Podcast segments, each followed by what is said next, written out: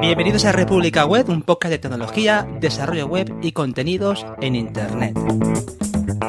Estás escuchando el episodio 150 del podcast y me acompaña desde Valencia, eh, yo soy Javier Archeni, por cierto, y me acompaña desde Valencia, aquí en Valencia, nuestro amigo Andros Peñosa. ¿Cómo estás, Andros? Hola, Javier Archeni, también desde Valencia. Pues bien, aquí bueno, con pocas novedades. Te comentaría cosas del estudio, que hemos cambiado de nombre, hemos pasado de Ah. Pixel Mouse a SAPS, próximamente web. A SAPS, como la empresa alemana SAP, o cómo está la cosa. A ver, es, ¿Cómo es que es un juego de palabras, como hemos hablado antes, Ah, entonces prefiero ¿Deletrea? S-A-P-P-S.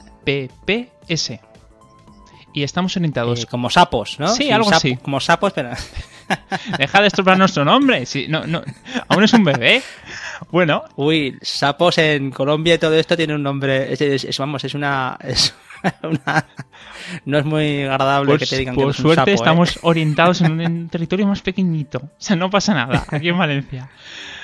Pues nada, ya sí, ya hemos dado el salto y nos dedicamos únicamente a hacer aplicaciones móviles, tanto híbridas como nativas, y PWAs, que os va a parecer flipante, Muy bien. pero llevamos ya tres clientes que nos lo piden.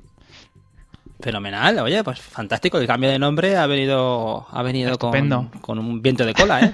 Fenomenal. Gracias. Venga, pues bienvenidos SAPS. ¿Tenéis la página web ya disponible o...? Está en construcción. Tenemos el dominio. Eh, ¿Cómo no? ¿Cómo no? ¿Cómo no? Página web en construcción. ¿Algún ¿cómo diseñador no? web en la sala? Y tenemos a David Vaquero en Salamanca. ¿Cómo estás, David? Oye, ¿sabes qué cosa? Bien, aquí, ¿qué tal estamos? Bien. eh, estoy contento, estoy aquí en casa, estoy bien. Fenomenal. Ayer estuviste en una, hiciste una charleta en un, en un foro de eh, software libre, ¿no? Sí, en el Congreso de Es Libre, pero bueno, ya os lo comentaremos en siguientes episodios de República Web, así como con más. Y aparte va a ser interesante porque va a haber una propuesta a la comunidad.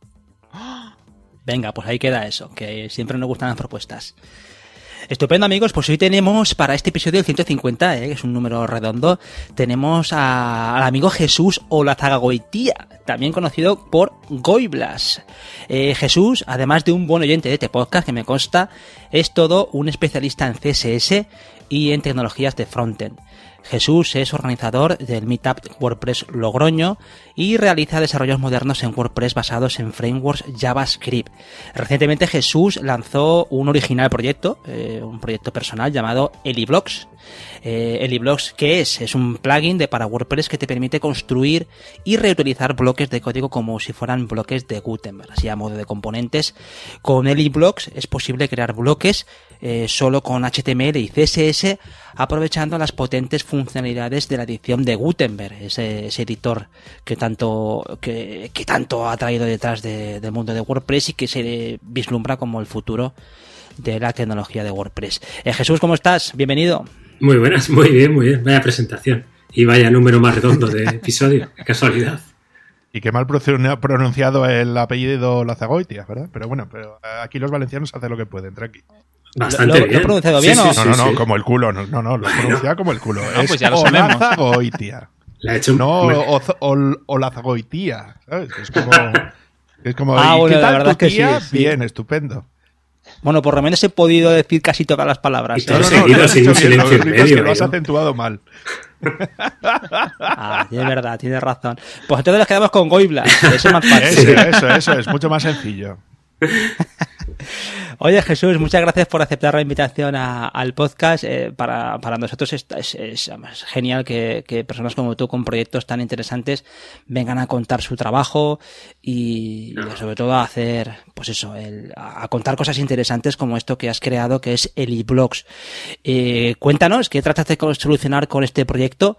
Y, Pues- y, bueno, y cómo, cómo surge este proyecto y cómo y qué tratas de solucionar con, con el eBlogs. Bueno, lo primero, gracias a vosotros por dar un poquito de visibilidad. Y a ver, la idea surge de, de un problema que tenía yo personal. Eh, la cuestión es que crear un bloque de, de Gutenberg es un coñazo. ¿Vale? Sí. Tienes. Eh, entonces, Es un título, ese me vale para título del para poner un div con dos clases y una caja de texto, es que no tiene. Es sobre ingeniería tener que enriar, crear el bloque, tal cual.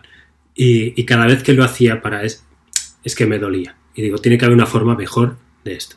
Y esto lo soluciono yo haciendo una herramienta donde creo esto, lo conecto a una base de datos, limpio el código, luego meto aquí.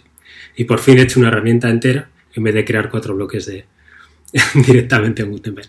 Pero sí es para eso, para poder crear bloques simplemente presentacionales de CSS y HTML y que puedan ser bloques normales para que cualquiera los pueda editar y luego reutilizarlo utilizando variables de CSS.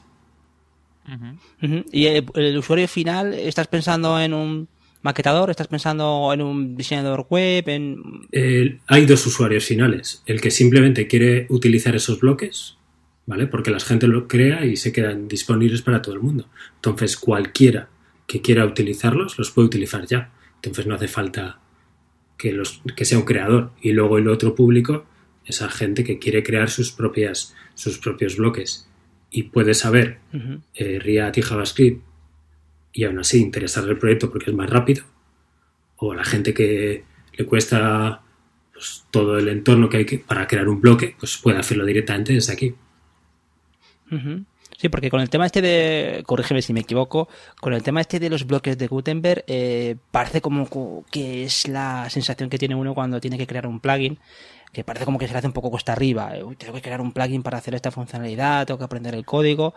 Con Ediblocks, es cualquier persona que tenga un conocimiento de HTML y CSS, si sigue la documentación que presentas tú en tu proyecto, puede crear esos elementos, esos eh, snippets, ¿no? Como snippets de, código que tú colocas en tu proyecto para dar representación a, la web. Eso es, eso es. Simplemente necesitas un div con una clase, pues, si lo sabes hacer en HTML y, en CSS, pues ya está. Lo añades y, ya lo tienes creado. ¿Cuánto tiempo llevas con el proyecto? Eh, la versión oficial poco y la versión no oficial mucho, mucho tiempo. Lo dejé un tiempo abandonado eh, y luego, bueno, retomé un poco este año y dije, joder, es que merece la pena el proyecto, creo que tiene sentido, mm. vamos a dar un empujón. También es que para mí es muy cómodo, siempre estoy como la trinchera, ¿no? El desarrollador que hace lo que le piden. Entonces, para mí esto es como salir de mi zona de confort, lanzar un proyecto propio y, y bueno, intentar llevarlo, llevarlo hacia arriba. Y, sí, un proyecto, además, que un proyecto que, lo lanzas en inglés y en español para una comunidad internacional de usuarios de WordPress. Mm. ¿Qué tal el feedback de, la comunidad? ¿Cómo, ¿Cómo, está surgiendo eso? Muy bueno, la verdad es que, que la gente le está molando la idea. Me está costando a mí transmitirlo. No me resulta fácil transmitir lo que se puede hacer. Creo que es más sencillo de aquí os lo digo. Realmente, si alguien está escuchando este podcast, cuando vais a la página lo probáis y, ya está. Es más sencillo, ¿vale? Te instalas un plugin y ya lo ves cómo funciona, ¿vale? Pero me está costando el transmitirlo. Y una vez que la gente lo ve y lo entiende, es como, ahí va, si puedo hacer esto. Andros, ¿alguna cuestión? Bueno, sí, quería preguntarte eh, cómo intentas, ya que lo has mencionado, cómo intentas transmitir, cómo, cómo intentas llegar a ese público. Porque es una herramienta que lo haces muy... No fácil ni perezoso, serio, lo haces accesible. Personas que no tienen por qué conocer React, ni, ni, siquiera el trasfondo de, cómo funciona WordPress, poder generar ¿no? Eh, esa dinámica de trabajo que funciona muy bien en equipo y además a ti también te utiliza eh, lo puedes utilizar para hacer tus proyectos de una forma también más rápida. ¿Cómo consigues que vean el potencial? Eh, de momento mal. no. claro, pidiendo ayuda a amigos y conocidos, ¿no, Javier? Déjame un podcast, un trocito. O sea, de contacto. sí, de, momento, de momento es el boca a boca y, enseñar la herramienta. Lo que he hecho, por ejemplo, pues eh, pues eh, creando ejemplos reales. La mejor forma de, ver cómo funciona y, y, mostrando el potencial que tiene es, es utilizándolo. Y lo que estoy haciendo. Además que yo, yo, Jesús, creo que viendo la página web de Liblox, eh, sí que detecto eso, que, que, es interesante como otros proyectos si no similares, parecidos ahí en, lo que intentas conseguir, como que haya una comunidad que eh, pone a disposición de los demás sus propios eh, snippets, ¿no? bueno, pues mira, es, he escogido esta, al final conviertes eso en una especie de librería de, de interfaz de usuario en la que tú puedes, oye, mira, me hace falta un, un carrusel, un giro o, lo que sea. Bueno, un carrusel no, porque tendría que involucraría muchas cositas, pero bueno, sí que es verdad que algo de presentación, como así muy, especialmente para la gente de marketing o gente que diga, hostia, yo tengo que tener una página web funcionando con diferentes, sí, eh, pero con diferentes bloques y que me sirvan luego para poder hacer. La verdad es que te, da muchas posibilidades. ¿eh? Por ejemplo, eh, el típico comentario con estrellitas,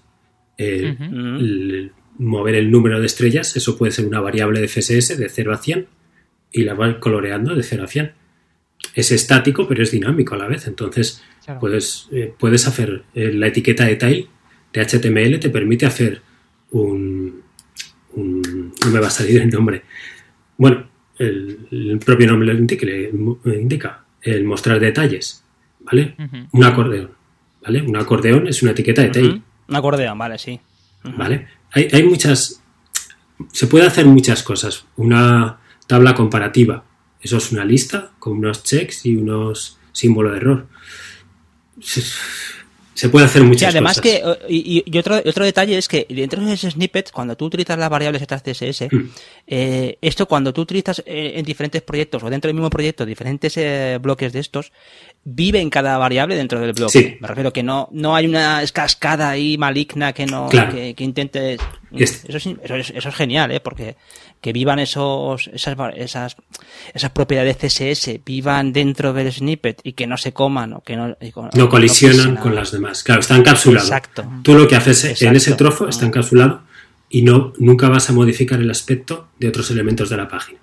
Eso, eso, eso mola. ¿Vale? Mm, Sí, sí, eso es muy astuto porque en el fondo es como los componentes, ¿no? Que te permiten utilizar, claro, eso, que es por donde van los tiros con respecto a la, interfaz de usuario y cómo, y cómo utilizar, porque al final se trata de eso, ¿no? De ser productivo y de utilizar ese trabajo, esa creatividad que muchas veces te dedicas a, un proyecto que te tiras maquetando tarjetas o maquetando mucha presentación que dices, ostras, esto al final eh, lo tengo que aprovechar para algo porque yo creo que lo hacemos todos, ¿eh? No sé si vosotros al final tenéis ahí guardados aunque sea de manera rústica, tenéis ahí, te lo voy a coger de este proyecto que hice no hace mucho, que me gustó cómo me quedó, ¿no? y lo vas aprovechando. Claro, hay que ser competitivo. Si, si, no, si tienes que empezar de cero cada vez, no das un precio competitivo ni, ni eres rentable. Exacto. El eBlocks ahora mismo es un, es un proyecto eh, de código abierto, es gratuito. Lo, eh, ¿Tienes algún, ¿Has pensado alguna trayectoria con respecto al eBlocks que tenga alguna forma de, de, entre pasta por ahí? Sí, sí. La idea estoy trabajando ahora en que puedas crear bloques privados. Entonces vas a poder tener uno o dos bloques privados y, el resto a partir de ahí tendrás pues un precio mensual y ya puedes tener tus bloques privados. Interesante. Mm. O sea, un proyecto similar de marketplace de de, bloques. Sí. Sí, eso es. Mm. Y luego no sé si igual probaré también con crear bloques más complejos que sean de pago, a lo mejor. No lo sé. Sí, ¿acordáis cuando, eh, bueno, esta página que era tan, tan célebre, que era la de Boot Snip, ¿os acordáis que eran, mm. Precisamente eran snippets de, de, Bootstrap, en función de la versión, pues copiabas y pegabas. Oye, mira, pues eh, te solucionaban mucho la, la, historia esa de tener que maquetar una interfaz o con algún elemento en particular. Pero ahora esto es mucho mejor porque lo que tú decías, está encapsulado y, y, luego también utilizas, eh, tiras mucho de variables CSS. Sí. ¿Mm?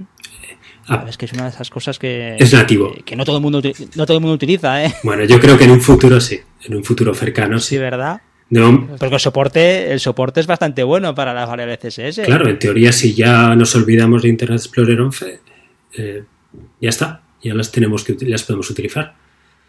¿Qué es eso de Internet Explorer? Que no me suena absolutamente de nada. Un antiguo navegador, no te preocupes. Cosas de los 90. Bueno, David, una preguntita, va, que te veo muy, muy preparado ahí para intervenir. Yo, yo lo que quería preguntarle, o sea, me, voy a saltar el guion. Em, es, claro, tú, tú estás preparando como para que tengas bloques que puedas llegar a incorporar dentro de Gutenberg, ¿no? Entonces te voy a plantear dos, dos preguntas sencillas, ¿vale? Una cosa sería, es, vale, tú puedes meter código HTML y puedes meter código CSS, ¿no? Sí. Eh, nada te impide teóricamente meter una etiqueta script con un CDN externo para empezar a hacer cosas con JavaScript, es lo que entiendo, ¿no? No, sí, te lo impido, te lo impido. Limpia ese código antes de ponerlo público. Mira, a ver que nadie meta un script ni nada. Y ya, pero, pero si yo tengo un repositorio privado y si yo quiero en un determinado momento añadir un código JavaScript en base a una biblioteca que yo estoy haciendo, por poner un ejemplo, ¿no? Sí. Si yo quiero meter ese código JavaScript, claro, y está encapsulado en lo que yo estoy haciendo, y lo meto en un contenedor para que todas mis aplicaciones carguen eso por defecto. No sé si me explico. Sí, no, no le he pensado, la verdad, en un privado. Claro, mm. porque si tú tienes un. Claro, a, ver, yo la parte que le veo como limitación es que simplemente código HTML y CSS. ¿no? Sí. Si yo soy capaz de incorporar algún tipo de componente JavaScript, vamos a poner un ejemplo. Bootstrap, ¿no? Si, si me apetece, si no está cargado el WordPress de turno, ¿vale? Hmm. Entonces, estaría bien decir, vale, pues voy a meter yo la biblioteca de Bootstrap por encima del jQuery que sé que tiene el, WordPress, ¿no? Ah, y a partir de ahí meto un contenedor que me cargue automáticamente ya el Bootstrap de turno. Y a partir de ahí todos los componentes que yo puedo llegar a hacer ya son dependientes de que esa biblioteca ya está previamente cargada. Y a partir de ahí me monto el interfaz con el CSS o con lo que a mí me apetezca. O sea, que no digo que tú tengas que hacerlo, o sea, que tú tengas por qué limpiar eso.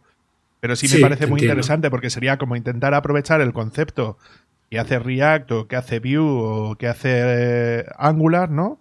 De componente.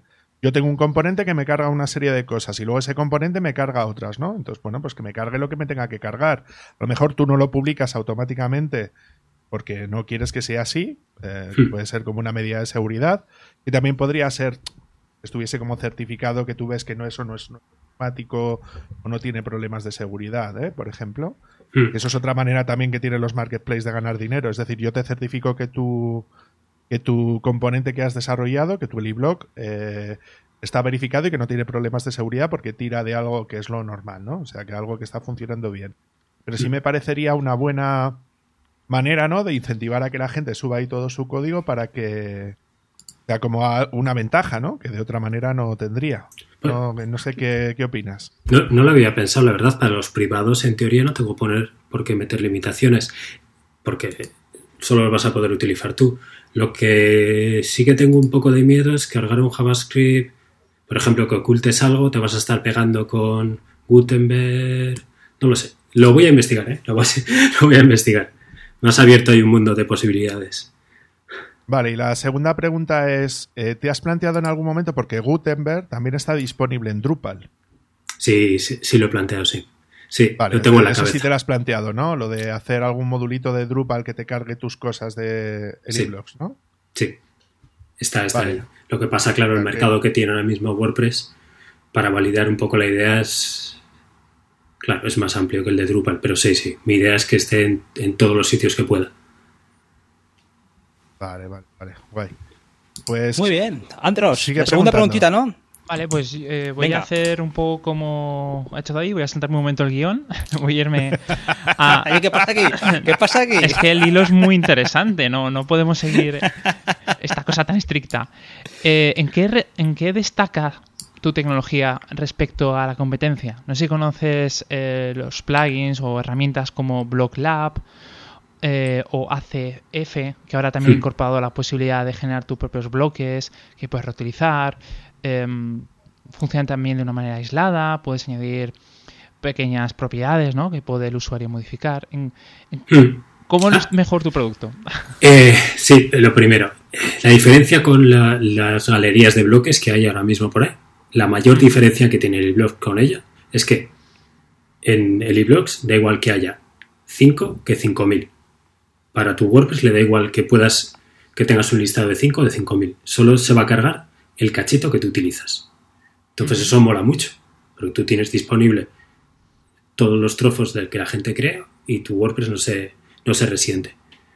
Y luego que solamente son presentacionales. Eso es bueno, una virtud y, algo diferencial. ¿Vale? Y es más sencillo también. Eh, no he probado la forma de crear los de ACF, pero bueno, es con PHP. Sí. Sí, básicamente. Te da una extensión, te dice, mira, tienes, te creo esta carpeta, trabaja aquí con esta, de esta forma. Bueno, también no me parece, me parece un poco sobre ingeniería para un tip con dos clases, lo que he dicho antes. Mm.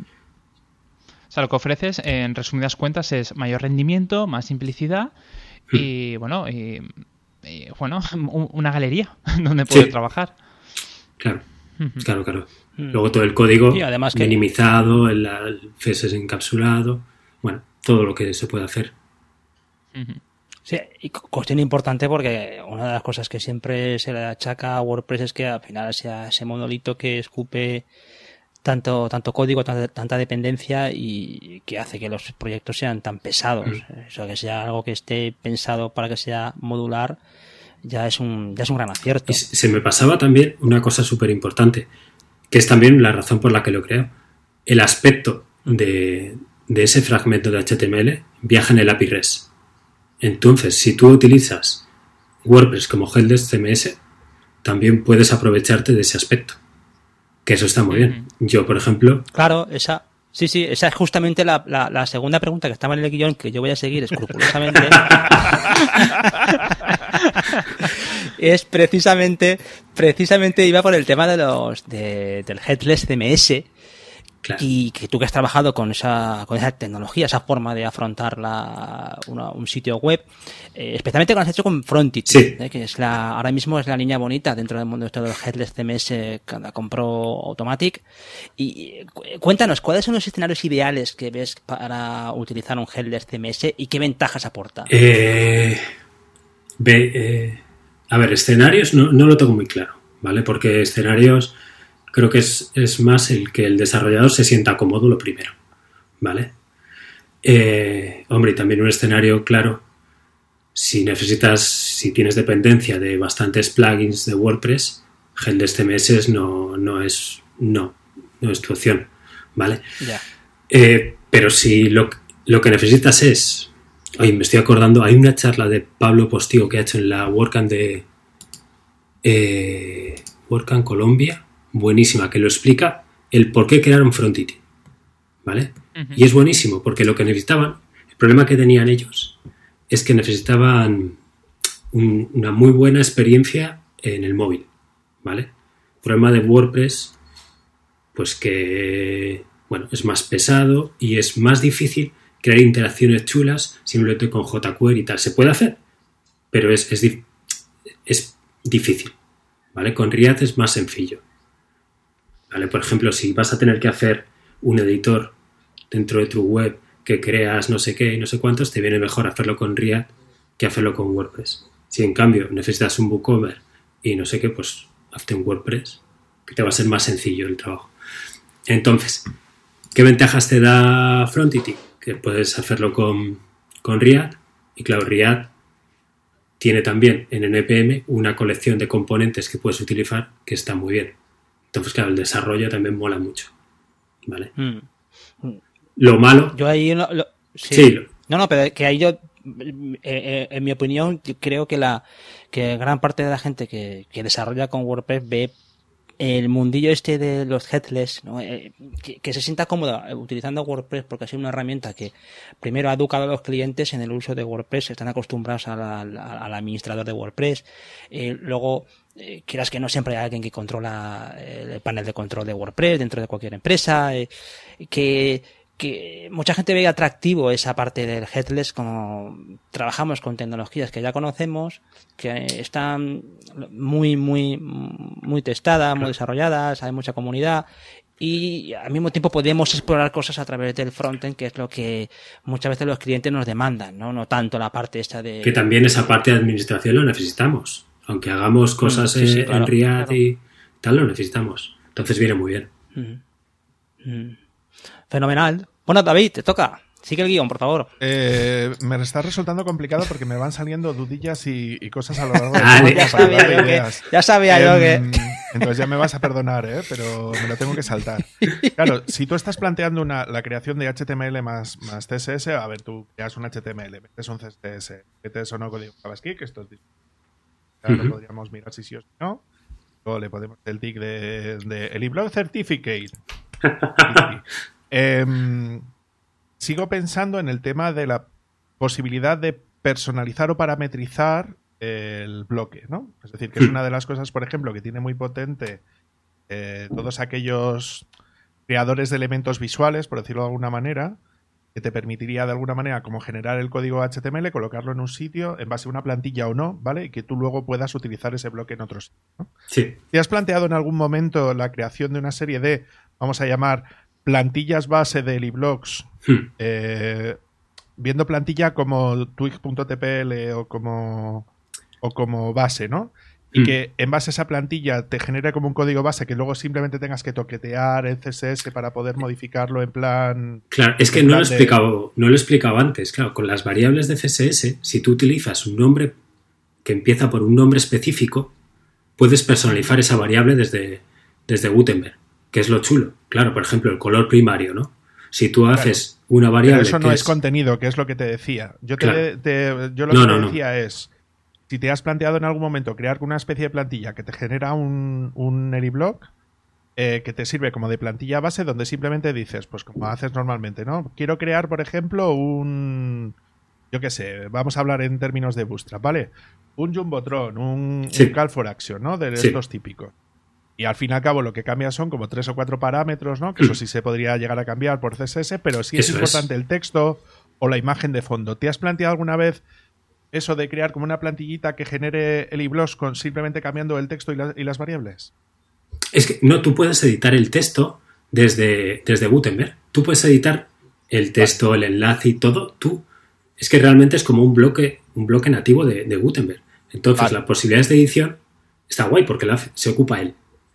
Y yo luego añado que si, que si utilizas ciertos nombres de variable, puedes personalizarlo. Si empieza por hb-color, la variable, pues eso va a ser un color. Y tendrás un selector de color. Si Hola. empieza por HB size, pues eso va a ser eh, píxeles. Si empieza por HB-value, eso va a ser un, un número, un entero. Si Correcto. HB-test, eso es un texto. Por ejemplo, para un font family, eso es un, un texto.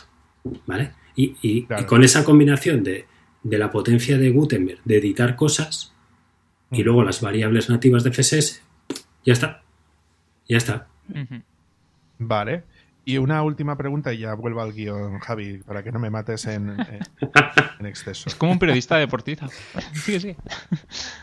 Claro, si tú ya tienes montado todo eso, son editables y se pueden llegar a, a gestionar, ¿no? Hmm. Eh, es la polla. ¿Te has planteado alguna vez? Porque claro, los ejemplos que tienes dentro de la web son todos de texto, eh, de alguna manera.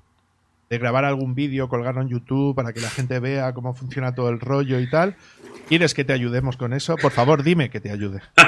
Porque me apetece un montón hacer una demo de la herramienta para poder probarla en vivo y en directo. Sí, Creo sí. que te vendría de puta madre. Sí, es lo que tengo que hacer. Y claro, si me echas un cable, encantado. Pero sí, sí, tengo que hacerlo. Es, es lo que he dicho antes, que yo creo que no lo explico bien. Y es, y es muy difícil de, yo creo, de explicar. En cambio, en cuanto lo ves una vez, tú metes aquí Claro. Div con clase azul y le pones la clase azul y se ve azul y lo editas y lo puedes cambiar el color si le pones una variable. Es, se, yo creo Claro, que es, es que parece muy, muy complicado eh, cuando entras de primeras a algo que no sabes cómo funciona. Entonces parece como que la creación de la documentación es es súper importante. Parece que poniendo un ejemplo lo has hecho todo y no. Ya tienes que explicar desde el principio, oye, cómo se hace, cómo es el procedimiento de instalación, tal. Un ejemplo sencillo, ves, pongo esto aquí, tal, ¿no? Entonces Hmm. yo creo que... Sí, sí, sí, un vídeo yo creo que- Ayudarte. Pues hablamos en cuanto le demos al stop. hablamos. No, y además, Jesús, que la otra I cuestión que te quiero you. plantear es, es el, el- siguiendo con el hilo este, si tú haces una, un snippet de estos de liblogs con HTML y CSS, no eh, involucra lo que decía antes, creo que también David, que eh, si tú a eso le añades con una, por esta, una librería de utilidades, ¿no? Como, como, como puede ser la propia Bootstrap o, o Tailwind CSS, tú también agregas ahí tu- tus eh, clases eh, de utilidades Sí. de esas librerías y complementas, sabiendo que vas a utilizar como base luego la, la otra librería, eh, estás ahí, te, te- te- matas dos pájaros de un tiro, mira, estás aprovechando la, la funcionalidad de liblogs, pero también tienes como complemento las variables que te da, bueno, perdón, la- las propiedades que te da eh, con las clases de CSS, Hmm. ¿no? Lo que he hecho es que puedes añadir una librería externa. No puedes añadir como librerías amigo, enter- vale. externas. Entonces está guay. Pero eh, yo, no asu yo no añado esa librería externa. Yo asumo que tú en tu WordPress la vas a tener instalada. Entonces ahí se te va a cargar, por ejemplo, una fuente de Wellform. ¿Tú quieres utilizarla? Pues la añades como link ¿vale? Entonces, para la previsualización y tú cuando lo editas lo vas a ver, pero luego yo asumo que en tu WordPress vas a tener esa Google instalada. O si no, que la ¿No vas a sería mejor hacer un modulito como un extra, ¿no? Que sea el iBlock dependencies y que tú le digas qué bibliotecas son las que necesitas y sea él automáticamente quien te la cargue. Sí, lo he pensado, pero... Pero... Pero esto se puede complicar todo lo que quieras. o sea, se le está añadiendo una complejidad que, que ta- tal vez en este punto no sea necesaria. Claro, yo ahora lo que me estoy centrando es intentar hacer ese parseo de HTML a bloque lo mejor posible. Que ahí es donde me estoy encontrando eh, dificultades, porque también no es solamente que yo lo pase, lo pase bien, sino que en Gutenberg lo entienda bien. Por ejemplo, me he encontrado que hay, un- hay una propiedad, eh, los degradados en SVGs, eh, ah, no se lleva bien. ¿Vale? Es Gutenberg. Ay, me cuesta un poco, pues eso. Puedo poner una ISO, Claro, puedo tal, son- pero son muchas variables las que tengo que, que tener cuidado. Sí. Vale, hablando. además que... Bueno, que solamente para rematar, Andros, que, Sí.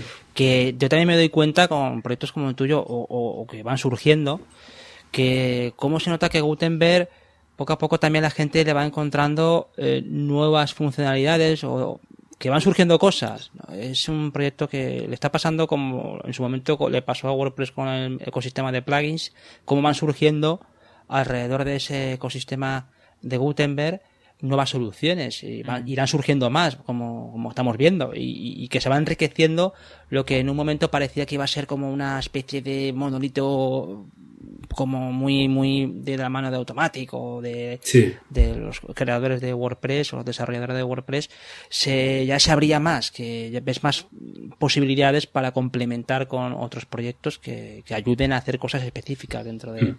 dentro de WordPress. Bueno, continuando un poco el guion, Muy bien este mi Ya, al menos este que haga alguien, ¿no? Al menos. tiene que haber alguien aquí que sea duro.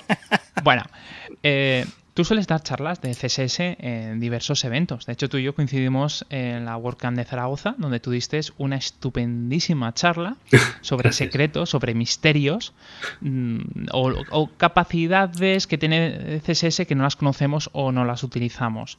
Y yo, como te he dicho antes de empezar a grabar, yo tuve que bajarme tu vídeo unos días después o cuando se publicó para ver algunas porque bueno, no me dio tiempo a asimilar toda esa información. Entonces, aprovechando que estamos aquí entre amigos, ¿qué propiedades de CSS consideras más desconocidas pero al mismo tiempo más potentes? Eh, bu- buena pregunta. Pues mira, Me alegra eh, que me hagas esta pregunta. no, porque por ejemplo, yo las variables nativas de CSS Tengo la sensación que ahora la gente las está utilizando simplemente reemplazar la variable de SAS por la variable de CSS. Y. Pero son cosas diferentes y tienen muchísima más potencia las variables nativas, ¿no? Porque las puedes cambiar en tiempo de ejecución, ¿sabes? La puedes cambiar el valor dentro de una media query. Y eso para hacer responsive y tal es es una pasada. ¿Vale? Entonces ahí creo que, que están un poco desaprovechadas. Y, y- pero hay muchas. Por ejemplo, Grid, yo pensaba que, que estaba, la gente lo utilizaba. Pero claro, como ya tiene su forma de trabajar con Flex, la gente Ahí está, todavía ahí, ahí. no lo usa. Y yo, por ejemplo, Flex me gusta, pero, pero te puedes llevar eh, sorpresas, ¿vale? Por ejemplo, si tú a un elemento no le dices, tú no crezcas, no encojas, eh, quédate siempre este tamaño, ¿no? Pues te puedes encontrar de repente que es un poco más grande en un sitio, ¿no? Si no lo pones. Y, y tiene, tiene sus cosas. En cambio, con Grid es más exacto, ¿no? Entonces, tú le dices, esta columna va a ser de 50, pues va a ser de 50. Y no te vas a encontrar, no sé, me parece la forma más, igual, más sencilla de trabajar. ¿vale? Pero también si, si estás acostumbrado a ella. Volviendo al tema que has dicho de las variables de CSS, eh, nosotros dentro del estudio también nos hemos dado cuenta de que tirábamos demasiado o le damos demasiado peso al SAS que las variables que podemos hacer nativamente y ahí descubrimos ese potencial. Entonces ahora lo que estamos haciendo es una especie de, llámalo conector o puente, en el cual nosotros podemos editar variables de SAS desde el JavaScript gracias a las variables de CSS y, y nos permite cosas muy guays, como por ejemplo definir dentro del SAS toda una serie de estilos e intercambiarlo con JavaScript. Quiero decir de que hay un potencial mm, que está ahí, que no lo vemos, ¿no? Es como tú has dicho, se, se, ha visto como una versión más aburrida, más verbosa de las variables de SAS, pero ni mucho menos. Son cosas totalmente diferentes. Hmm. Y, y, luego con, con, eso, cuando no está definida, puedes meterle como el valor de fallback. Eh, le da mucha, mucha, no sé, tiene potencia, ¿eh? Yo hice una charla hace, hace bastante en, en, Madrid, en el FromFest, hablando de las variables.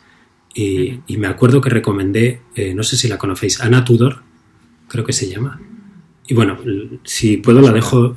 Es es espectacular, tiene una mente espectacular. Hace unas cosas con variables de CSS y bueno, con CSS es magia. ya, sí, la verdad es que hay gente por ahí que son auténticos... Sí.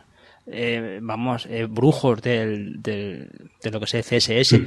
Y ahí te tengo que preguntar, ¿qué recomiendas tú para estar al día de, del mundillo este de CSS? Porque parece como que la gente se, se estanca en la hora de utilizar CSS, sobre todo ahora con, con, lo que comentaba antes, con el tema de las librerías estas que saquen ahora y te lo solucionan todo. Mm. ¿Qué, es, ¿Qué recomiendas tú para estar al día? Pues, eh, claro, seguir a la gente adecuada. sí. si sigues a gente que está un poco metida. Sí que es cierto que esto ya no es como antes. No sé, es más fácil. En MDN, pues ahí tienes bastante información. Y bueno. Las guías de Mozilla son muy buenas. Muy buenas, uh -huh. muy buenas. Y, y, bueno, tampoco hay que estar a la última. No sé. Ya. Eh, Grid ya sabemos que existía hace varios años.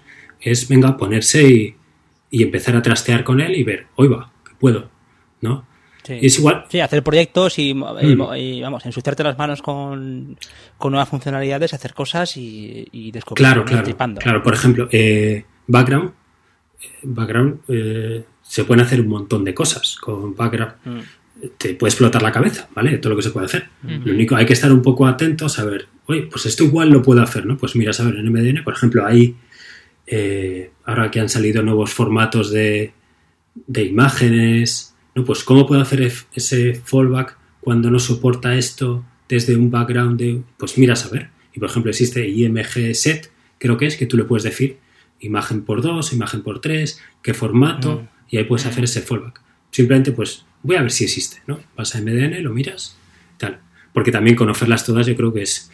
No me voy a decir imposible, no, es una locura, sí, sí. Es como cuando uno empieza a aprender CSS y empieza a mirar todos los atributos y te yo jamás me aprenderé todo esto y luego te, es verdad que te das cuenta de que hay un hay un principio de Pareto siempre que sí. de que la que se que, que utilices siempre más o menos las mismas pero eh, o, yo también veo que cuando eh, para aprender estas cosas no estará la última porque eso es complicado como estamos hablando pero el, el, el, el, hacerte pequeños retos, ostras, ¿cómo ha hecho este tío o esta tía cómo ha hecho esto? Voy a intentar hacerlo. O intentar recrear algo, oye, mira, voy a intentar recrear, tú mismo tienes un, un snippet en, en tu, en Anyblogs, que es un libro, que es una portada de un libro, ah, sí. una transformación, sí.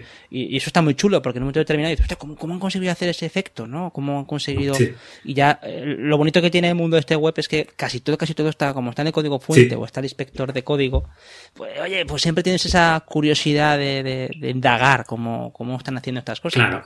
A mí lo que más me ha servido, ¿eh? Claro, claro. No lo hago lo suficiente, por, por pura pereza, lo, lo reconozco, pero hay que ver eso, que, que te planteas retos y, sí, y, no, y, esa curiosidad. Y nuevas formas de, de, pensar un poquito. Por ejemplo, justo en ese, en ese bloque en concreto, el botón, en vez de ser un inline block, es un inline flash.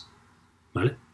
Total. Ah. Es, viene muy bien porque como es un inline flash, puedo decirle que los elementos dentro estén centrados. Entonces, si meto un icono también, pues aparecerá centrado. Sí. ¿Vale? Eh, son esas cositas que siempre te acostumbras a. Es un botón, inline block. Botón, tal. Pues, oye, igual podemos hacer un inline flash, ¿no? Y te da otras. Sí, incluso lo que tú decías antes con el tema de los eh, degradados en los SVG, de los vectoriales. Oye, ahí también se pueden hacer cosas flipantes, ¿eh? Con el tema SVG de... es otro mundo también es otro mundo, es otra de esas cosas que, ostras, esto es otro nivel. Mm. Pero cuando empiezas a controlar todo eso, te das cuenta de que, de que la calidad gráfica de tu página eh, aumenta, vamos, con, en, de manera espectacular. Sí. Uh -huh. Y no, Muy bien, vamos a continuar, vamos Oye, a continuar con voy el guion, ¿no, David? Voy a, voy a ¿Qué intentar hacer la pregunta. Voy a replantearla. ¿Qué echas tú de menos en CSS que no está hecho a, a día de hoy? ¿Y qué le meterías tú para que de aquí a futuro a ti te ahorre tiempo de hacer lo que tengas que hacer? Eh, sí, tengo una respuesta muy fácil. Tengo que seguir dando soporte a Internet Explorer 11 en algún proyecto. Eso me, me mata, ¿vale? Si, si, hoy en día ya dejamos de dar soporte a Internet Explorer 11, CSS es una maravilla. Esa estabilidad y es tal, está muy bien. ¿Vale? No es como antes. Antes me acuerdo que había una CSS para cada navegador. ¿Vale? Yo lo que quiero a partir de ahora es estabilidad y, y, un estándar. No con tantas sorpresas de. Pues eso, de repente esto aparece movido, pero ¿por qué? ¿No? Yo, yo quiero estabilidad. Lo que quiero ahora. Siempre van a haber selectores, pero. ¿No te pasa lo mismo con Safari? De decir, mira, esta página funciona estupendamente bien en Firefox, en Chrome, y de repente te vas a Safari y, uy, ¿cómo puede ser que esto haya saltado, este flex? Pero si le puse uh, un 100 dividido entre 3, ¿cómo puede ser que esté mal? ¿O algo parecido? Sí. Eh, eh, es que también... Yo también. Seguro que te pasa a ti también. Yo, yo ya huelo, digo, esto me puede dar problemas en algún lado. Cuando pongo algo, sobre todo con flex, es en plan de, uy, esto no me fío. o sea, si pones ahí, igual en vez, en vez de dividido entre 3, pones dividido entre 3,3333, ¿sabes? Exacto. y, vamos a probarlo, ¿no? Pero yo creo que eso es un poco también, bueno, cosillas. Tampoco, no es tanto como antes, no me parece tan exagerado. Simplemente es abrirlo y, probarlo. También, bueno, no sé, no me parece Eso también podría ser un valor añadido de los Eliblock. Ya que tú tienes un bloque testado para que sabes que utilizado en cualquier navegador te va a funcionar perfecto y sin problema, hmm. probado en Safari, probando en Firefox, la puta mierda del Internet Explorer, ¿sabes algo que Sí, sí, sí, sí, pero me parece, fíjate, yo por ejemplo tenía pensado eh, añadir los prefijos, por ejemplo, ¿no? Para que tú cuando lo edites que no tengas que añadir los prefijos de que poníamos antes de guion, WetKit, para algunos atributos, ¿no? Pero es que me he dado cuenta que ahora prácticamente no, no se añade ninguno. Yo, yo que lo hago automático, la verdad es que se han reducido un montón. Los Pero eso es porque no experimentas con funcionalidades nuevas de CSS. No, sí. Dependes mucho tanto de, cómo tenga el soporte en navegador concreto de tiempo. Vamos a ver, ah, lo que me suele pasar es, que hay como un margen de tiempo. Hmm. Y un determinado margen de tiempo donde tú tienes desde que se saca la especificación hasta que el navegador empieza a implementarlo, hasta que se convierte como en oficial. Entonces, si se saca una funcionalidad nueva dentro de CSS X, la sea, desde que se decide que se quiere hacer hasta que finalmente se saca de manera oficial, hay un lapso de tiempo. Entonces, lo que pasa últimamente es que hay tantas cosas que se pueden hacer dentro de CSS y todavía estamos experimentando con aquellas cosas que se han sacado que, que, como que no necesitamos utilizar las que están ya en experimental dentro del draft de la siguiente versión de CSS explico? Sí, sí, sí, te entiendo. No necesitamos eso, ¿no? Pero podría estar interesante que. Es que. única y exclusivamente para esas funcionalidades extra. Yo creo que han cambiado un poco la forma de implementar los navegadores. Antes se utilizaba mucho los prefijos, pero se han dado cuenta que era un error porque al final llegaban. Y ahora creo que es la forma de implementarlos más con flag.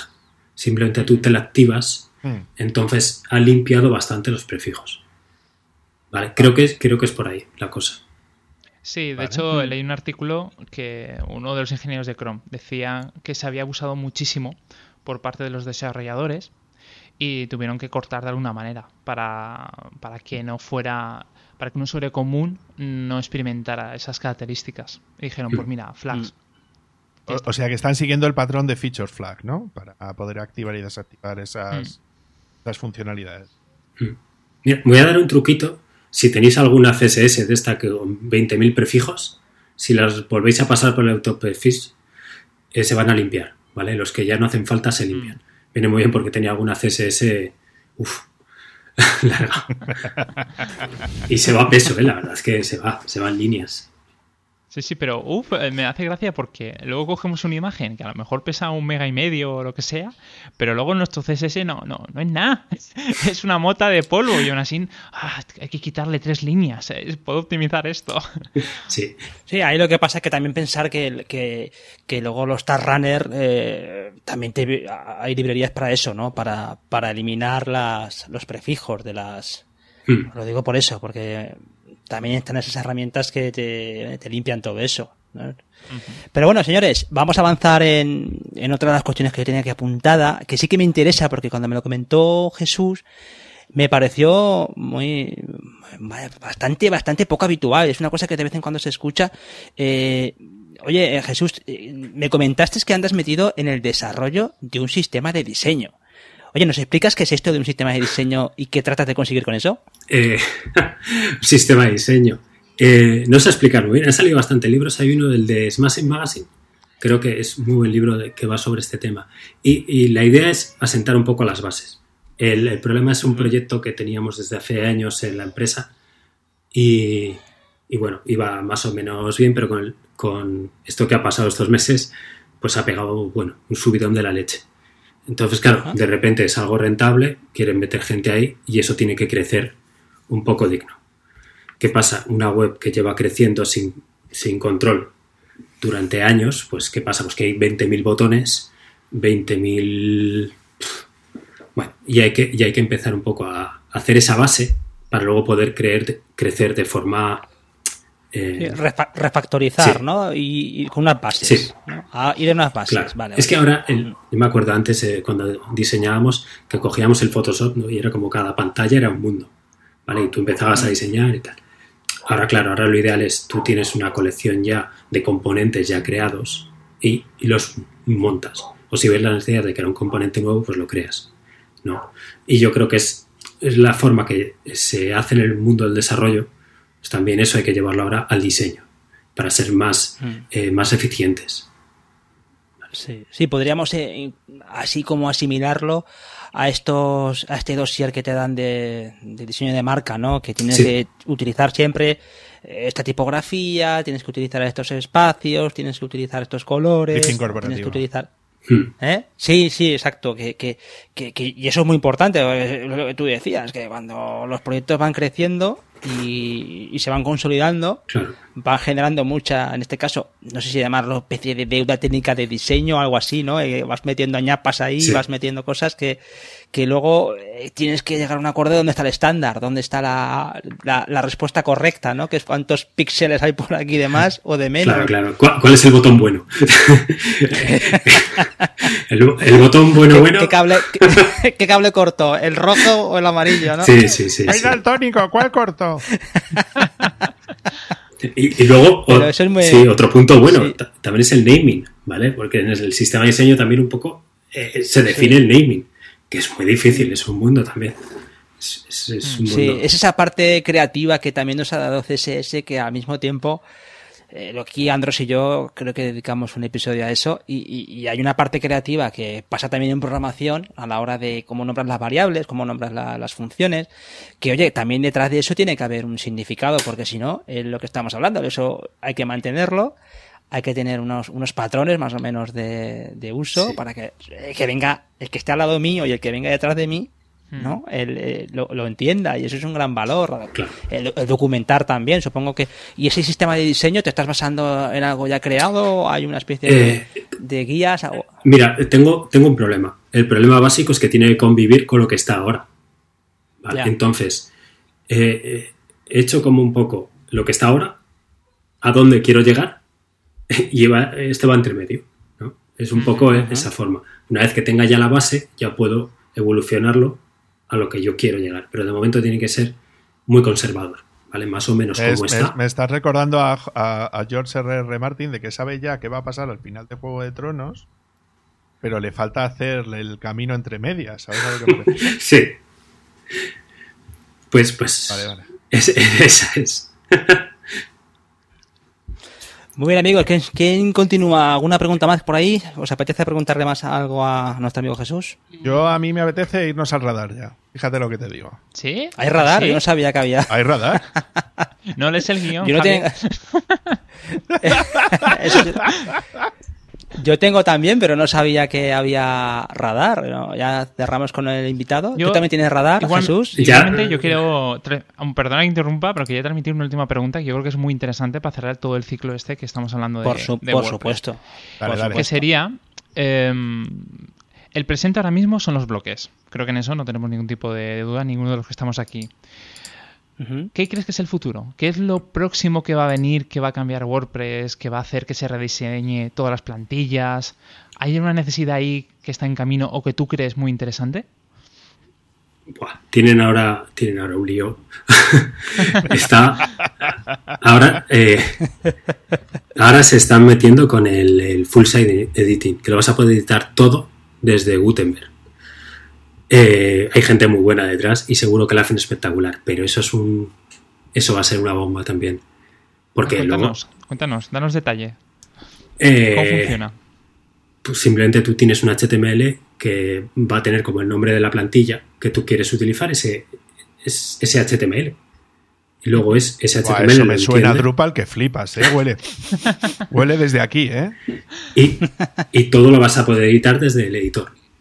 Entonces, eso, la experiencia del usuario, del, del que crea el contenido, va a estar muy guay. Pero claro, también surgen un montón de cosas. No sé, ahí, ahí va a haber fiesta. Yo creo que va a haber, va a haber fiesta. A, mí- a mí- a mí me suena mucho eso, sa- ¿sabes a qué? Al, al tema que yo suelo utilizar dentro de WordPress, ¿Mm? que es un tema que te deja no solo editar lo que es el contenido, que eso sería el Visual Composer, Divi o alguno de estos, Sino a un tema que es software libre, que está, era Gantry, ¿vale? Que es el que te deja eh, que cada página, por decirlo de alguna manera, o sea, no el contenido, ¿vale? Lo que cada página son como componentes visuales que puedes ir recolocando y colocando como tú quieras. Eh, entonces tiene como un par de temas ya hechos, ¿no? Ahora uno es Helios y otro. Ahora, ahora no recuerdo, ya lo dejaremos en las notas del programa. Y que hace precisamente eso, es decir, que tú defines una serie de layouts base, donde tú en esos layouts base tú defines los diseños que quieres aplicar a tu página web, luego tienes las páginas asociadas a esos, a esos layouts y luego lo que vas colocando Claro, ellos lo llaman partículas porque es la denominación, pero ahora imagínate que son bloques, ¿vale? Entonces tú puedes ir luego colocando los bloques de la información con lo que tú quieras colocar y tal, muy, a- muy al rollo widgets de widgets de WordPress o, o bloques de Drupal, ¿no? Que sería más o menos el mismo concepto. Y lo que te permiten es como hacerlo todo junto dentro de un mismo interfaz y me parece potentísimo. Entonces, claro, cuando juntabas eso a nivel de diseño de plantilla, ¿no? Por decirlo de una manera, y luego por el otro lado utilizabas un Visual Composer, un Divi o tal, a nivel de gestionar el contenido interno, tenías como el como el completo. Entonces yo creo que quieren sustituir los dos elementos. Es decir, ya, ya tienen lo que hacía el, el Visual Composer y ahora lo que necesitan es hacer lo mismo pero a nivel de plantilla. Eh, entonces a mí me parece brutal. Yo creo que es el siguiente paso y es el siguiente paso lógico. Yo estoy contigo, la verdad. Mm, mm. Es que ya con eso tienes todo. sí. sí, sí, no, pero yo, yo también apuntaría el, el- el- que creo que, porque eh, el proyecto de, de Jesús, que también explica, para mi modo de ver, que también los tiros van por el de- desacoplar la- lo que es el, que, que es una cosa que yo, a mí una de las cosas que más me gustaron de WordPress en los últimos años fue el tema de que metieran el API, creo que es una cosa que lo hemos, hablado alguna vez, te da mucho juego para incluso Android, en algún proyecto que hizo, que presentó también en alguna ocasión, lo, lo, lo- bueno, lo comprobó, que oye, mira, esto te da muchas opciones a la hora de crear contenido, esto de, los headless CMS también me parecen muy interesantes para, para ayudar en la parte, en la parte de back y que luego el front, oye, mira, el front ya me encargo yo, pero tengo ahí la- los datos y tengo la administración. Creo que ese desacople de, WordPress para mí me parece, yo creo que, eh, lo comentábamos antes eh, así encerrado, que esta, este pequeño drama que ha habido con esta pequeña intercambio de, de- de declaraciones entre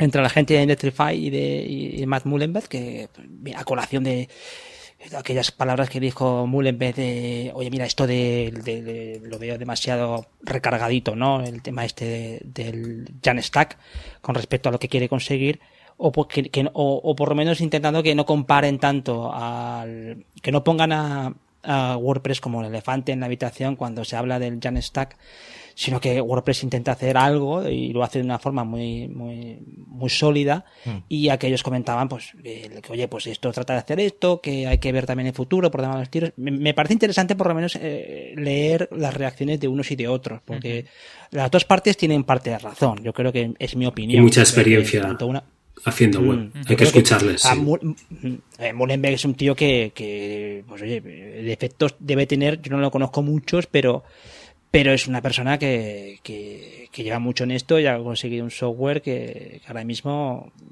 eh, poquita gente puede decir que ha conseguido algo similar, ¿eh? Y los otros, pues lo que sí que veo que tienen un, un gran marketing detrás, ¿eh? O sea, aparte de tener un talento inmenso y que están haciendo cosas espectaculares, ostras, también saben muy bien dónde morder, a, a qué pata morder y... Pero que yo estoy de acuerdo que, oye, mira, el desacople de WordPress a mí siempre me ha parecido interesante y todo lo que sea esa forma de que, de que haya cierta modularidad en, el, en, el- en- la forma de, generar las páginas web con WordPress, bienvenida sea. Por tanto, el proyecto de, de, de Jesús me parece que va en una, dirección súper acertada. Yo, yo lo que creo es que no tenemos que ser como un equipo de fútbol o Jamstack o WordPress, sino son herramientas y la que mejor se adapte Sí. a cada momento con lo que necesitamos. Y, Exacto, y está. exacto. No ser, no ser ahí demasiado dogmático y tener la cabecita abierta. Claro, claro. La gente se quejaba de que WordPress era lento, tal cual. Bueno, ¿Qué más te da no tener un 100% en Space Speed? Mm, exacto. Tampoco es para tanto. Va bien, pasa, son menos de 3 segundos, pues bueno, ya vale, ¿no? Que a veces nos, nos volvemos locos. Oye Jesús, eh, que no lo hemos comentado, eh, algo has dicho ya, pero deja coordenadas, deja así enlaces donde la gente te pueda encontrar. Sí, eh, en goiblas.com es mi página. Y en Twitter estoy más o menos activo, más o menos, porque la verdad que no suelo escribir mucho, pero eso es cosa mía. y luego el proyecto de, de, de Liblogs, y, y ya está. Y el plugin es en, está en el repositorio oficial. Muy bien, que no escribas mucho en Twitter es buena señal, ¿eh? si escribieras mucho en Twitter, mala señal, este no está siendo productivo. Oye amigos, entonces ¿qué pasa? ¿Que hay que soltar aquí algo de radar? ¿Tú también tienes radar, Jesús? Sí, ¿Te ha- sí, he puesto, algún- sí, he puesto justo Venga. un, enlace, justo comentando el tema de, de los sistemas de diseño para generar la documentación. Anda. eh, Estupendo, Está fenomenal. Zero Hate. Que, Venga, pues. ¿quién empieza con...? Por eh, Jesús. ¿Empiezas tú, David? Sí, no. Jesús, No, Jesús, no. Ah, claro. él. Venga, Jesús, por supuesto. Ahí, dale que te pego. Sí, perdona. Venga, Jesús, Nada, solamente una herramienta, Zero Hate, que es para crear los, eh, los sistemas de diseño para la documentación. Se integra muy bien Ah. con los programas de diseño. Puedes. Bueno, es, es bastante chula. También con Storybook. Bueno, darle una probada. Vale, esto es de pago, ¿no? Por lo Muy que bien, veo. pues nada. No, no, no. Eh, Te pone aquí precio en la propia página web. Puedes probarla gratis sin problema. Ah, bueno, es verdad. Gratis. Creo que solamente. Un, un Sí, para un desarrollador. Sí. Sí. Ya está. Pues nada, estupendo. La apu- apuntada queda, le pondremos en las notas. Venga, David, dispara. Vale, pues os cuento yo un poquito por encima qué es lo que, qué es lo que quería traer, ¿vale? Entonces, os cuento. Mira, lo, lo primero es que en la conferencia donde estabais libre, que hablaremos más adelante dentro del podcast, eh, he encontrado un proyecto que me ha resultado súper interesante que se llama UXbox, ¿vale? Que es un intento de realizar una eh, un software de diseño de prototipado y tú dices, ah, pues nuevo, hay un montón de herramientas que lo hacen. Ya, pero esta va a ser software libre. Y el funcionamiento interno que, que tiene para poder manejar es que tú cuando estás diseñando dentro del canvas, ¿no? Dentro del canvas que tú diseñas y tal, es un SVG a nivel de HTML. Entonces, todos los cambios que estás realizando en tiempo real eh, lo estás haciendo a través de un, de un canvas con SVG. Por lo tanto, lo vas a poder ejecutar directamente en cualquier navegador y sin ningún tipo de problema. Eso sería Muy la bien. parte de herramienta de diseño. Y la parte de prototipado es ya le están metiendo el tema de aquellos que sabéis y os me vais a entender, las escenas de los storyboards, ¿no? Entonces vas a tener como una, una serie de elementos visuales que sería cada una de las escenas y entonces tú a través de elementos picables, vamos a decir, vas a poder crear push y pull, ¿no? Para ir y volver en, en los distintos elementos que, tienes definidos. Ayer nos hicieron una demo de la alfa, que esto es una alfa, que han colocado y me ha parecido una herramienta de puta madre y aparte ya hace un año y pico ya les clavaron una ronda de financiación de más de medio millón de Casi o sea nada. que me parece una herramienta de estas que dices tú, top, ¿no? Eh, Top. Que merece bastante la pena. Y luego, pues, como vengo a hablar de mi libro, pues voy a dejar dos enlaces. Uno que es de cursos de desarrollo, ¿vale? Uno que he creado eh, una guía para poder instalar eh, Kubernetes en, en una Ubuntu y todo manejado a través de un, de un gestor de clústeres de Kubernetes que es Rancher. Es una guía que he puesto y que está a tope top. Y luego lo, lo siguiente es que he estado descubierto eh, este, este verano que Stream Deck, la, la consolita esta que está súper guapa para, para poder, que es como una especie como de teclado personalizable, que tiene como imágenes en cada tecla y tal, que es de Corsair, no sé si la Mm, conocéis Sí, me suena de algo, sí. Que funciona en Linux. Eh, y la tengo ya funcional y es una especie como de API Python que alguien ha hecho contra... O sea, que detecta el dispositivo por USB, se empieza a comunicar con él y, alguien ha hecho un, un Stream Deck UI, es decir, un interfaz gráfico que es súper parecido al que, al que utiliza el gato, que, que depende de Corsair y que está de puta madre y que te deja hacer todo lo que quieras. Entonces te deja lanzar aplicaciones, tal. Entonces es una herramienta guay que estoy utilizando ahora mismo para, para editar este vídeo, para que se vaya montando y haciendo de ese estilo y va de puta madre. O sea que nada, es súper interesante. Pero David, Eso es lo que tengo ¿y yo por mi parte. qué, qué- ¿pero qué ventajas tiene utilizarlo? Así yo desde la ignorancia. O sea, mm, ¿qué ventajas tengo de, De- tenerlo desde ahí? la ignorancia total. Sí. Pues para que me entiendas, tú lo que puedes asociar es un comando que ejecutas A eh, la tecla que pulsas. Que dices tú, coño, tengo combinaciones Claro. de teclado, lo podría llegar a hacer. ¿no? Sería una manera sencilla. Pero la ventaja de utilizar esto es que tú, como el Linux es tan potente, que prácticamente puedes scriptar cualquier cosa. ¿vale? Entonces tienes una manera visual de identificar claramente qué es lo que estás lanzando cuando haces ese tipo de cosas. Entonces yo en la pantalla principal tengo pues lo típico que necesito para poder entrar a trabajar. Abrir Chrome, abrir eh, Firefox, abrir eh, el correo del curro. También tengo otro que es para lanzar el, el clúster de, de- de Kubernetes o lanzar el Drupal con el que estoy trabajando. Y todo lo eso simplemente lo hago pul- pulsando Vale. botones.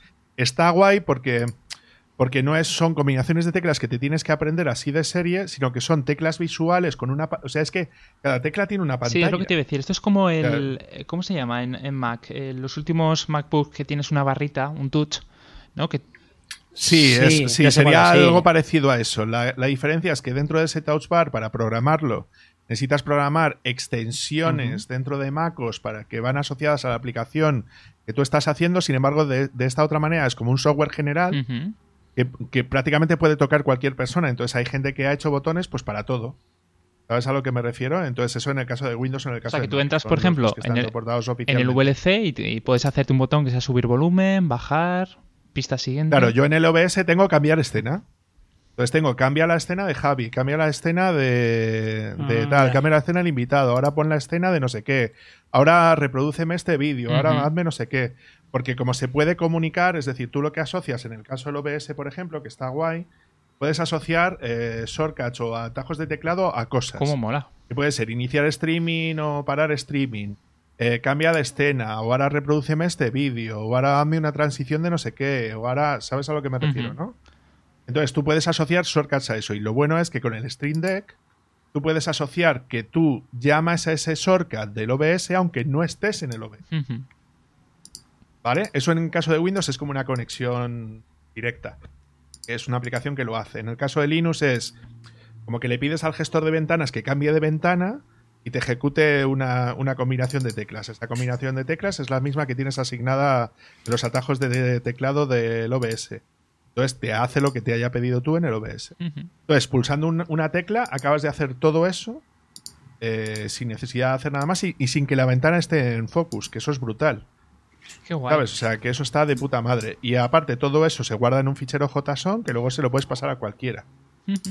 ¿Sabes? Y que eso lo- se lo puede guardar, se lo puede editar y tal. A mí me parece cojonudo. Es uno de los mejores inventos que he investigado a lo largo de este verano. Es que estoy haciendo como una serie de. Móntate tu estudio en casa con Linux, Mm. ¿vale? Eh. Entonces estoy probando, pues eso, capturadoras de vídeo, capturadoras de. Bueno, la capturadora de audio es el interfaz de audio este que tengo. Está funcionando en el Linux perfecto y sin ningún problema. Me lo reconoce cojonudo. Ya va de la hostia. O sea que mi intención es como seguir sacando artículos de, de cómo montarte tu estudio con Linux para, pues eso, la cámara, el interfaz de audio, el, ahora me, me he pillado un teclado y puedo hacer lo mismo. Ujú. O sea que son cosas como súper interesantes, ¿no? En esas... Vamos, que no quiero monopolizar más, que seguramente vosotros tengáis muchas cosas interesantes. que- No, le estás pegando fuerte al tema este de la del estudio que te estás montando. Aparte que se te, se nota, se te nota entusiasmado. Eso es importante. ¿Mm? A mí todas estas cosas me la ponen muy dura, tío. Eh, esto, esto es lo que hay, ¿eh? Venga, Andros, tu, tu parte. Bueno, pues a ver, ¿yo qué he traído? ¿Qué he traído aquí? Pues para empezar, voy a dar una charla el 3 de octubre a las 5 de la tarde en la PyCon es Hombre, o sea, una, una hora muy Hombre. torera. Una hora. la que se puede. Te vas a vestir de luces para Ah, salir a no la. me hace falta, ¿eh? Solo con mi talento natural ya brillo bastante. Bueno, pues para que no lo conozca, es la PyCon es que se va a hacer este año 2020 online totalmente por de hecho se llama Pandemic Mm. Edition y el tema de la charla es introducción a la programación funcional en Python. Entonces dejo un Ajá. pequeño enlace para que veáis, bueno, un poquito más de información al respecto y os espero a todos allí. También responderé preguntas que me hagáis por la plataforma que toque. Pero lo hacen gratuitamente Sí, sí. esa, esa Esta edición es transmisión. gratuita. Ah, o sea vaya. que aprovechar, que esto no se Vaya. va a repetir mucho más. O- originalmente eh, la PyCon se iba a Se hacer dónde? hacer en- Tenía Almería, en puede Málaga, ser. creo. Almería, ¿no? Pero Málaga, Almería, Málaga. no estoy confundido. Mm. Pero sí, Pero bueno, que la hagan de madera abierta es un. sí todo y además un que gesto, se ¿eh? haga, ya que eh, se anuló. Sí, no había nada pensado para este año, pero al final hubo ahí un movimiento en los grupos, en el foro y salió esta edición. O sea que es digno de, de quitarse el sombrero sí. ante los organizadores. Sí. Mm, Además que nos damos cuenta de que esto se va a alargar de manera bastante Sí. prolongada, con lo que hay que mover fichas. O sea, muchas veces piensa, vamos a esperar, y te das cuenta de, oye, mira, esto ya tenemos que moverlo full online y tiene que ser todo online y ya te Claro. ponen las pilas. Bueno, eso por un lado. Por otro, eh, voy a dejar un pequeño enlace para aquellos que están introduciéndose en BEM, lo que sería la forma, la nomenclatura, ¿no? Para nombrar tu CSS. Es, un, es una gráfica muy guay, muy interactiva, donde tú con el ratón puedes ir viendo diferentes eh, componentes, cómo se suelen estructurar, y ves ejemplos de cómo tú puedes organizarlo. Me parece muy bueno, sobre todo para aquellas personas que se están introduciendo en el mundo de CSS o aquellas que están cansadas de, de tener un desastre de, de nombres. Y ya Muy por último, un pequeño enlace, que esto tal vez le interese también aquí a mi amigo David, para convertir CSS en JS, JS en CSS o eh, CSS en eh, JSX. De una forma totalmente automática. Vale. Eso Todo online. online y gratis. online, eh, Lo mejor de todo. Aquí es todo gratis. Aquí no se viene a ganar dinero. Hasta el programa. Hasta el programa gratis. Aquí todo. Aquí Y por mí ya todo. está. Bueno, yo Javier. Estupendo. Pues yo ya, por tener, no tenía previsto hacer radar, pero bueno, os habéis preparado esa, esa trampa, pues venga, yo apunto dos cositas. La primera es una herramienta que ya existía, eh, una librería de iconos que ya existía, pero que le han dado un, un- han vuelto a hacer y le han dado una interfaz nueva, una funcionalidad nueva y se llama Heroicons, ¿vale? De Hero, eh, Heroicons, está hecha por los eh, creadores de Tailwind CSS y eh, muy pensada para utilizarla al estilo de, de las eh, utilidades de Tailwind, pero abierta a cualquier persona que quiera eh, utilizarla. A mí me parece súper útil, los iconos son muy, muy, muy, muy prácticos, no, no se salen tampoco demasiado de lo que es la, lo habitual y eh, muy limpios y muy completos también, por supuesto, pero me parece súper interesante porque desde la propia interfaz tú puedes copiar eh, directamente con un gesto, puedes copiar con un clic o lo haces en SVG para ponerlo en línea dentro de tu HTML o ya puedes copiarlo en un JSX para copiarlo en cualquier componente o cualquier cosa que quieras hacer con, con JavaScript. Y me parece muy, muy ágil la forma de trabajar. Tiene un buscador muy fácil de conseguir el resultado. Pones una palabra y ahí automáticamente te aparecen los iconos. Muy, ya digo que es muy rápido, muy limpio. Yo lo estoy utilizando para una, una pequeña maquetación que estoy haciendo de una app. Y ostras, esto eh, me gusta, me gusta el impulso que le han dado al proyecto. Y como ya para finalizar, tengo aquí un, un librito que precisamente han, han publicado eh, este, este septiembre en español. Que, que, bueno, estas historias que tanto nos gustan sobre las empresas estas de internet y cómo, cómo crecen, cómo se desarrollan, y ya veremos si mueren. En este caso es eh, la historia secreta de Instagram de Sarah Fryer, que la ha publicado ahora editorial Conecta. Eh, el libro yo lo tenía a mitad en la parte inglesa y la verdad es que eh, yo me quedo sorprendido de estos periodistas, en este caso esta periodista norteamericana que se dedican al mundo de la empresa de tecnología. Yo no sé cómo hacen estas cosas, cómo investigan tanto, cómo, cómo hacen para para, para cribar toda esa información, entrevistas, pero lo cierto es que ha conseguido una historia de Instagram que es una auténtica maravilla, ¿eh? de, de las primeras fuentes con los con Kevin Systrom, con Mike Krieger, que es el, los dos cofundadores de, de Instagram, pero está súper bien porque ves tanto el choque que hay con Facebook desde las primeras páginas. Yo no sabía muchos detalles que aparecen en el libro, súper curiosos, como que hay una vida paralela entre Mark Zuckerberg y, Kevin Systrom, eh, que ya se conocieron antes de que los dos hicieran sus proyectos. O sea, cosas muy, muy curiosas, muy, muy interesantes. Y cómo empieza el mundo este de Instagram, por lo que los valores que tiene, como, bueno, la verdad es que el libro está francamente bien. Yo, en un principio, era escéptico, pero luego, ostras, el libro está francamente bien y lo, y lo recomiendo, ¿eh? eh ahora que ha salido en español. Eh, se llama Sin Filtro, por cierto, eh, la historia secreta de Instagram por Sarah Fryer, que es una periodista creo que de, no sé si, no me acuerdo que si de Fortune o alguna de estas. Muy bien, un, un libro muy sólido para los amantes de este tipo de género, de empresa tecnológica y todo esto. Y ahí queda eso, señores. ¿Alguna cosa más? ¿Tenéis por ahí? Pues nada, yo creo que con esto ya podemos cerrar, ¿eh? ¿Cuánto llevamos? A ver, llevamos una horita casi cuarto. Yo creo que ya podemos cerrar, ¿eh? Ya hemos dado la tabarra bastante. ¿Os parece cerramos aquí? Sí, sí, sí, yo creo que ya tenemos bastante contenido por hoy. Oye Jesús, de nuevo muchísimas gracias por tu participación en el podcast. Sabes que esto está abierto para cuando tú quieras, para seguir contando cosas de tus proyectos y, o lo que tú quieras. ¿eh? Aquí tienes el micrófono abierto. Muchas gracias. Eh, y prometo decir tu apellido mejor la próxima vez. no me ha atascado, por lo menos, reconócemelo. No, no, lo has hecho muy bien, lo has hecho muy bien. Que sí que cuesta. Y nada, a los demás, muchísimas gracias por escucharnos. Ya sabéis que nos podéis seguir en nuestra página web, republicaweb.es, eh, donde encontraréis todos los enlaces del programa y también de vez en cuando hacemos algún bonus dentro de lo que es el feed. Por cierto, feed que no sé por qué, pero en, en Pocket Cast se, se, no sé, parece como que se paró dentro de lo que es la plataforma y hubo que relanzarlo. Lo digo porque si estáis en Pocket Cast, o tenéis podcast en Pocket Cast, alerta que, que, hay muchos programas que siguen y no están actualizándose. Eh, también os encontráis en las plataformas habituales, Spotify, en Evox, eh, donde podéis dejarnos también un, un, me gusta, un comentario que nos gusta mucho, y en Apple Podcast. También tenemos nuestro canal de Telegram, nuestro Twitter, nuestro grupo de malditos eh, webmaster, donde se cuentan de vez en cuando también alguna batallita. Eh, y también podéis hacer vuestras pequeñas aportaciones al programa, alguno ya habéis hecho, a través de la plataforma Buy Me a Coffee, desde tres pavitos podéis ayudar a sostener los costes de la producción de este podcast.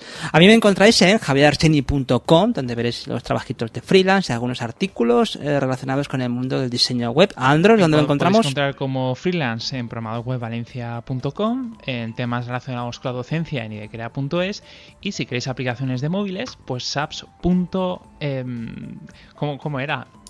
saps.design eh, studio, perdona, saps.studio. Los sapitos. A partir de ahora solo los sapitos. y a David Vaquero, donde lo encontramos. Vale, pues ya sabéis que a mí me podéis encontrar en cursosdesarrollo.com y ya iremos.